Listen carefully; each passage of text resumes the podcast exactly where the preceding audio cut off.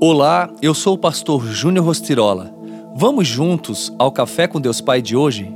Decida compartilhar. Não se esqueçam de fazer o bem e repartir com os outros o que vocês têm, pois de tais sacrifícios Deus se agrada.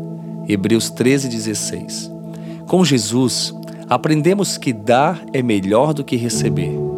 Quando vencemos a mentalidade tirânica e soberba de apenas receber e passamos a compartilhar o que temos recebido, então entramos na atmosfera do reino de Deus.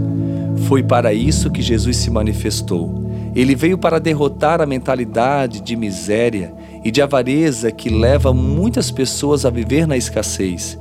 Pessoas bem-sucedidas amam andar junto com pessoas bem-sucedidas, pois sucesso implica em compartilhar valores eternos.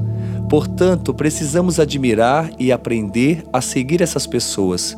São relacionamentos como esses que nos conduzem para uma vida de grandiosidade, crescimento e sustento. É exatamente sobre isso que o versículo que lemos fala. Enquanto no mundo as pessoas buscam liderar, e, em meio aos fracassos alheios, mostram-se superiores e desfrutam egoisticamente das suas conquistas. No reino de Deus, os filhos decidem compartilhar suas conquistas, sem esperar nada em troca. Pode ser que as pessoas não tenham a oportunidade de ouvir uma palavra sobre Cristo, mas verão a generosidade de Deus em nossas vidas por meio de simples atos que praticamos.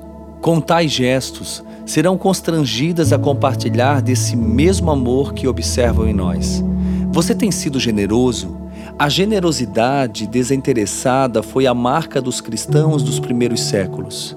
Mesmo correndo o risco de serem mortos, por professar sua fé, compartilhavam do amor de Deus, não temendo as perseguições e abraçando de fato o Evangelho. A frase do dia diz assim: o verdadeiro sentido da generosidade é dar sem esperar nada em troca. Pense nisso e decida compartilhar mais. Que Deus abençoe seu dia. Oremos.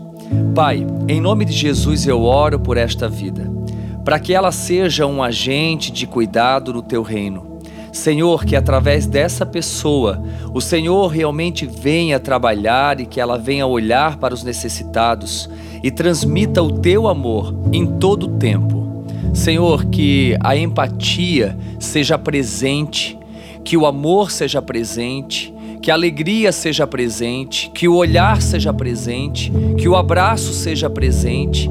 Senhor, eu oro para que a cada dia todos nós possamos realmente olhar com os teus olhos para o nosso próximo e assim fazer com que o teu reino venha para a terra e se estabeleça. Essa é a minha oração em teu nome, Jesus. Amém.